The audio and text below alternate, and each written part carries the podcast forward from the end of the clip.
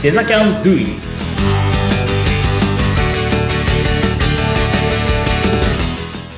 デザインキャンパスの浜野です。お相手役の相本です。浜野さん、今回もよろしくお願いいたします。はいよろしくお願いします。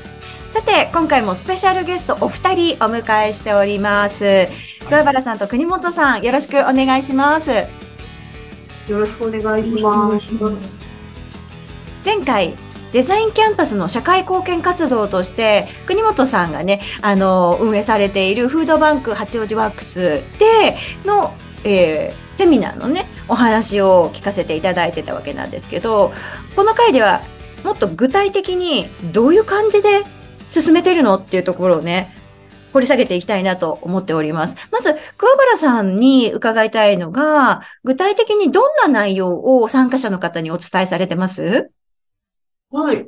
えっと、そうですね。前回もちょっとお話ししたんですけど、まあ、Adobe Express っていうツールを基本使ってて、うんで、毎回私がテーマ出して、そのテーマに沿って、まずは、そうですね。私が最初に例として作っておいて、これをまずはみんなで一緒に作ってみましょうみたいな感じで。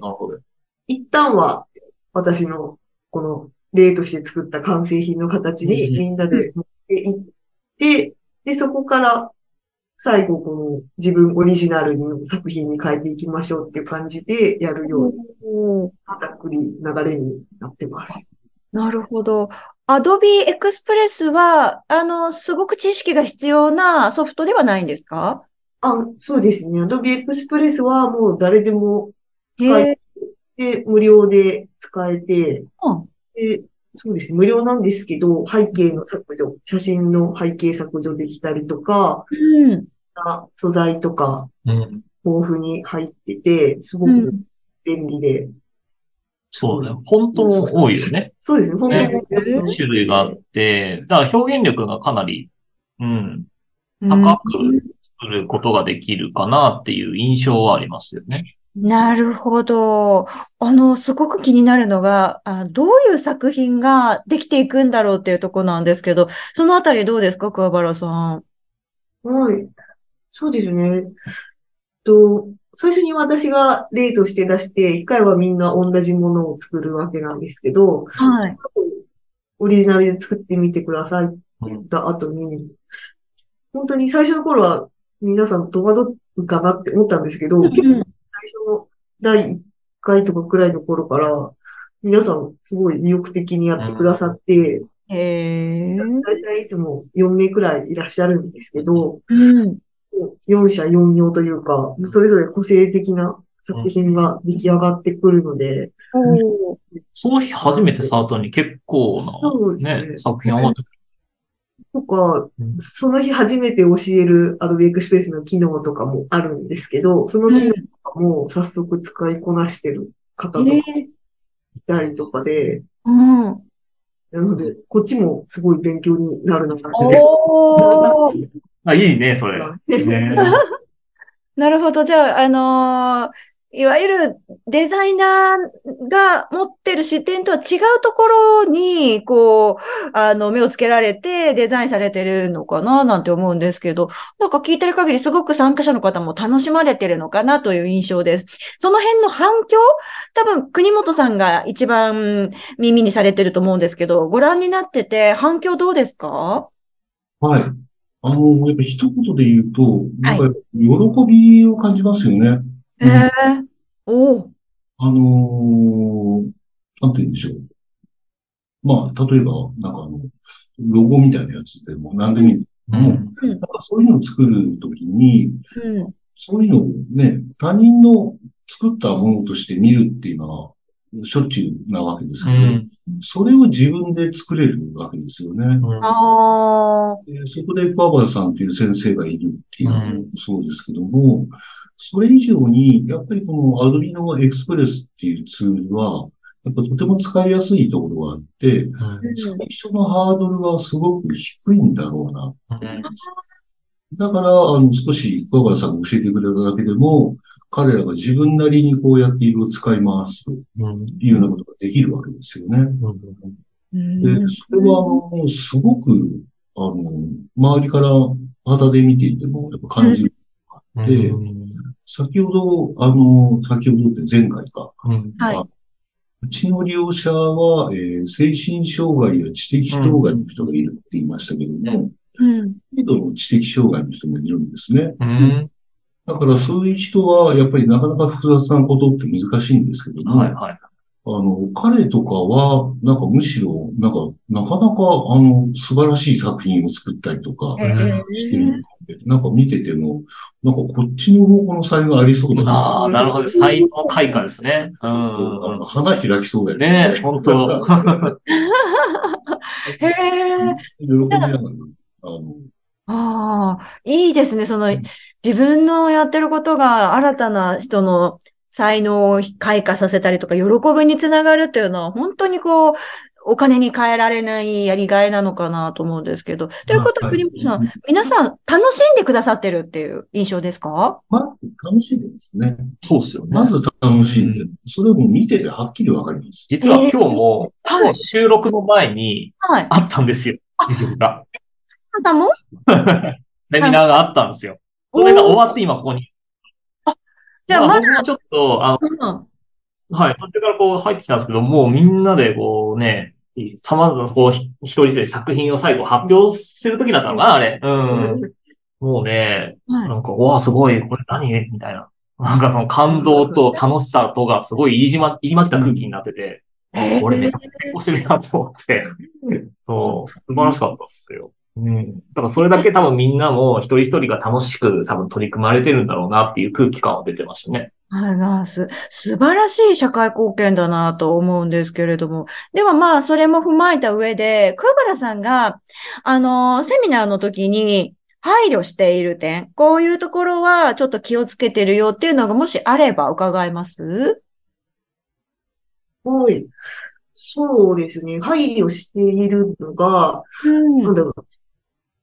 あの、あんまりこう、デザイナーが使う専門用語みたいなのを使わないようにするとか確かに確かに。ですね。あとか、今も当たり前のように Adobe Express って言ってますけど、その Adobe ってそもそもなんだみたい に。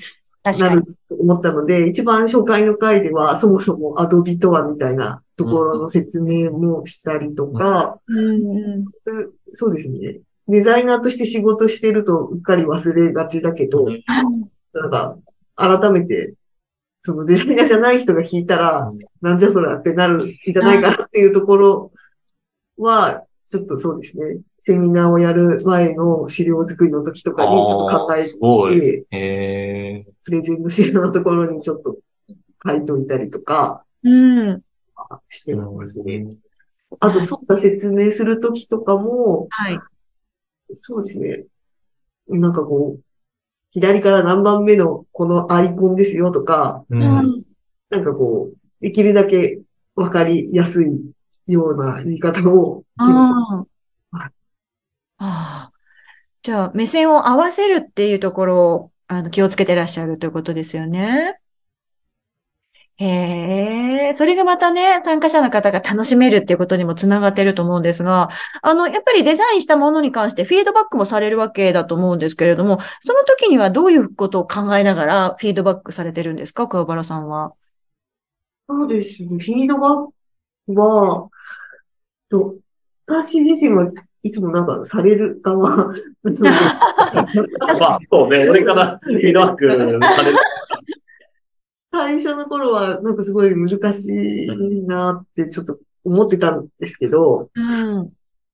なんかそうですね。最近はちょっとなんか、うんと、いいところを見つけるようにしようみたいな感じであ伝えてて、あ、はい。で、そうですね。デザインのフィードバックというか、私が大学が美大だったんですけど、うんそこでうん、あの、まあ、なんか自分が作った作品って最後に教授の人に好評って言って、うん。てもらって、なんかこうはい、そう言ってもらうんですけど、はい。やってもらって嬉しかったのが、なんかこう、ただ、これはなんでこうなのって聞かれて、はい。答えて、ふーんって言われて終わりだけじゃなくて、なんかむしろ先生が結構歩み寄ってくれる感じの時、なんか、これって、なんか、とこういうことだから、あなたきっとこういう色にしたのだと思うんだけど、みたいな感じで、なんか、ぐいぐい向こうからも興味持ってますよ、みたいな。私、あなた、興味持ってますよ、みたいな感じで聞いてくれた先生が、すごい、なんか、当時印象に残ったなって思って、うんなんか、それに近いようなことができたおーかなっていうのは、ちょっとフードバンクさんのセミナーでは思ってて、うん。そんなこと考えたりはしました。なるほど、なるほど。いや、素晴らしい。あのー今のお話をね、聞いてらっしゃって、国本さんは、まあ参加者の方たちに変化とかあるのって感じられます？やっぱりありますね。あのうん。自分でもこういうのが作れるんだっていう、はいはい。やっぱ確認できちゃったわけですよね。ああ。とあの今度はこういうことをやってみようとか、うん。なんかそういう思い、う積極的な思いですよね。感じます。はい。なるほど。もうもちろんセミナーに行くまでは、そのアドビを使うなんてっていう、ね、全く縁がないところから。そうですよね。でもそれができてみんなから、先生からもすごく、あの、いいねって言われるっていうのは、こう、それ以外のところでもきっとね、自信につながるわけですね。うん。でしかもね、あの、いいねっていうだけじゃなくて、なんかみんなで改善点かもね、とか、こういうふうにしたら良くなるかもね、みたいな。みんなでワイワイしながら、あの、岡原さん中心にして、公表して、公表の時間点があったりなんかするんで、うんそういうのもとってもいいと思います。いや、なんかすごくこう、思ってたのと違います。みんなで黙々とやってんのかと思ったら、もっとこう、ねえ、活気がある感じで、うんいろいろね、みんなの声が聞こえると。いや、でも、浜野さん、すごくいい活動されてたんですね。知らなかった。初、初耳だったんで、びっくりしました。僕も、ここまで盛り上がってるなんて正直分かってなかったです。はい。今、ここで初めて聞いて、おお、そうなの？みたいな。はい。だから、なんか、桑原が、と、とは言ってもですよ。あうん今は、えっ、と、2013年の10月なんですけど、その10月からスタートしてるんですよ、これ。なんだって10月の半ばからスタートしてるんで、まだ言っても4回とか5回ぐらいだよね。とかってだよねそれでもうこれだけのクオリティを叩き出してるっていうのは僕はもうすごいなと思っていて。いや、浜野さんのその人選がバッチリだったっていうはい、ね。バッチリだったかもしれないですね。